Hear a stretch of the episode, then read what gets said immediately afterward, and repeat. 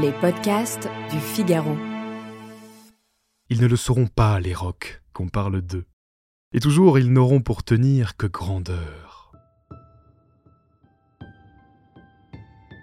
Vous avez peut-être déjà entendu leur texte, mais connaissez-vous leur histoire? Je suis Alban Barthélemy et vous écoutez le Moment Poésie.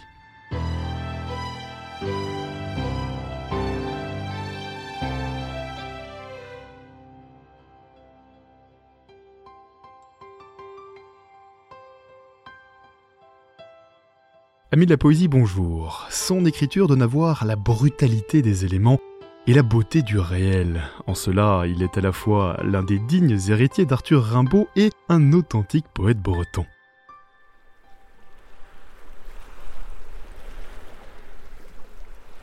Eugène Guivic, né à Carnac, en Bretagne, en août 1907 dans une famille modeste. Sa mère est couturière et son père gendarme. Au gré des affectations paternelles, il grandit en Bretagne et puis en Alsace dès l'âge de 12 ans. Il est un bon élève, c'est à travers les livres que le jeune homme découvre peu à peu les classiques de la littérature française. À cause ou grâce à ses déménagements successifs, il apprend le breton, mais également l'allemand et l'alsacien. Au quotidien, celui qui deviendra le poète breton de langue française, son surnom plus tard, ne parle que très peu le français. Il passe un baccalauréat en mathématiques et en 1926 il devient fonctionnaire. Il s'installe à Paris en 1935 pour rejoindre le ministère des Finances.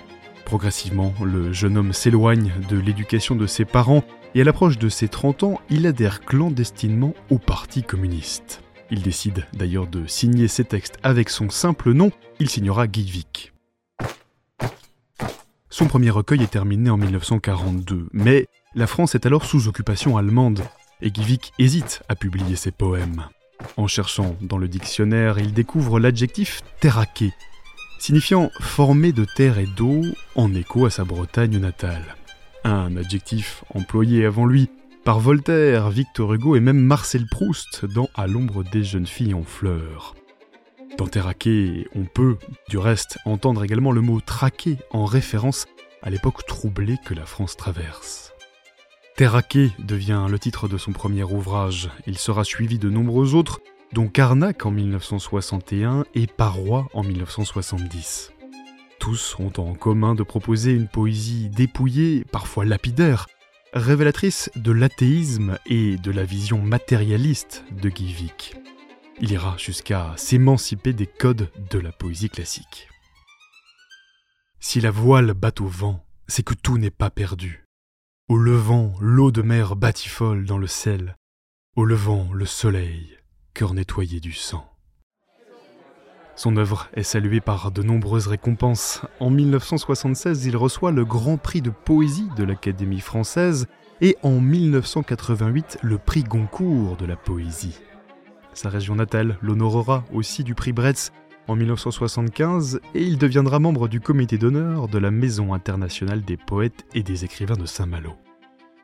Jusqu'à sa mort, Eugène Kivik continue de publier de nombreux poèmes et de militer pour la cause communiste, même s'il prendra ses distances avec l'idéologie soviétique après la révélation des crimes de Joseph Staline. Bien que matérialiste, Givik est un poète du vivant et du sacré. Le lire c'est redécouvrir la beauté du réel lorsque les masques tombent pour laisser place à la brutalité des éléments. C'est aussi accéder au paysage breton, appréhender la pesanteur d'un dolmen, ressentir les embruns iodés sur son visage et s'enflammer de la danse des vagues à la surface de l'océan. Il meurt en mars 1997 dans le 5e arrondissement à Paris à l'âge de 89 ans. Ses cendres seront dispersées à Carnac comme une dernière déclaration d'amour à la Bretagne. Un texte de Jeanne Guivic, Les rocs. Ils ne le sauront pas, les rocs, qu'on parle d'eux. Et toujours ils n'auront pour tenir que grandeur, et que l'oubli de la marée des soleils rouges. Ils n'ont pas le besoin du rire ou de l'ivresse. Ils ne font pas brûler du soufre dans le noir, car jamais ils n'ont craint la mort de la peur, ils ont fait un hôte, et leur folie est clairvoyante. Et puis, la joie de savoir la menace et de durer. pendant que sur les bords de la pierre les quitte, que la vague et le vent grattaient pendant leur sieste. Ils n'ont pas porté leur face comme un supplice, ils n'ont pas apporté leur face où tout se lit. La danse est en eux, la flamme est en eux, quand bon leur semble. Ce n'est pas un spectacle devant eux, c'est en eux.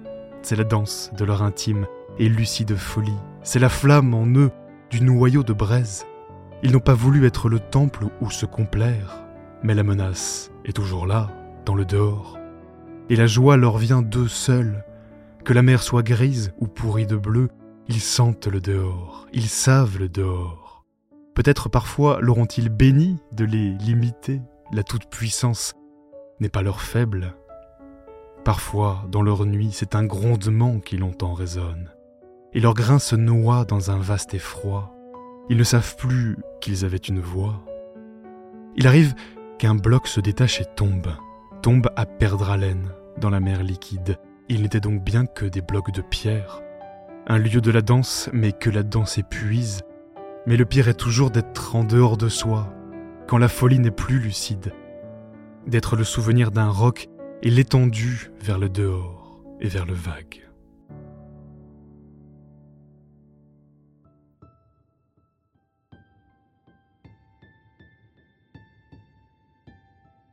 Texte original, Asilise Lecor.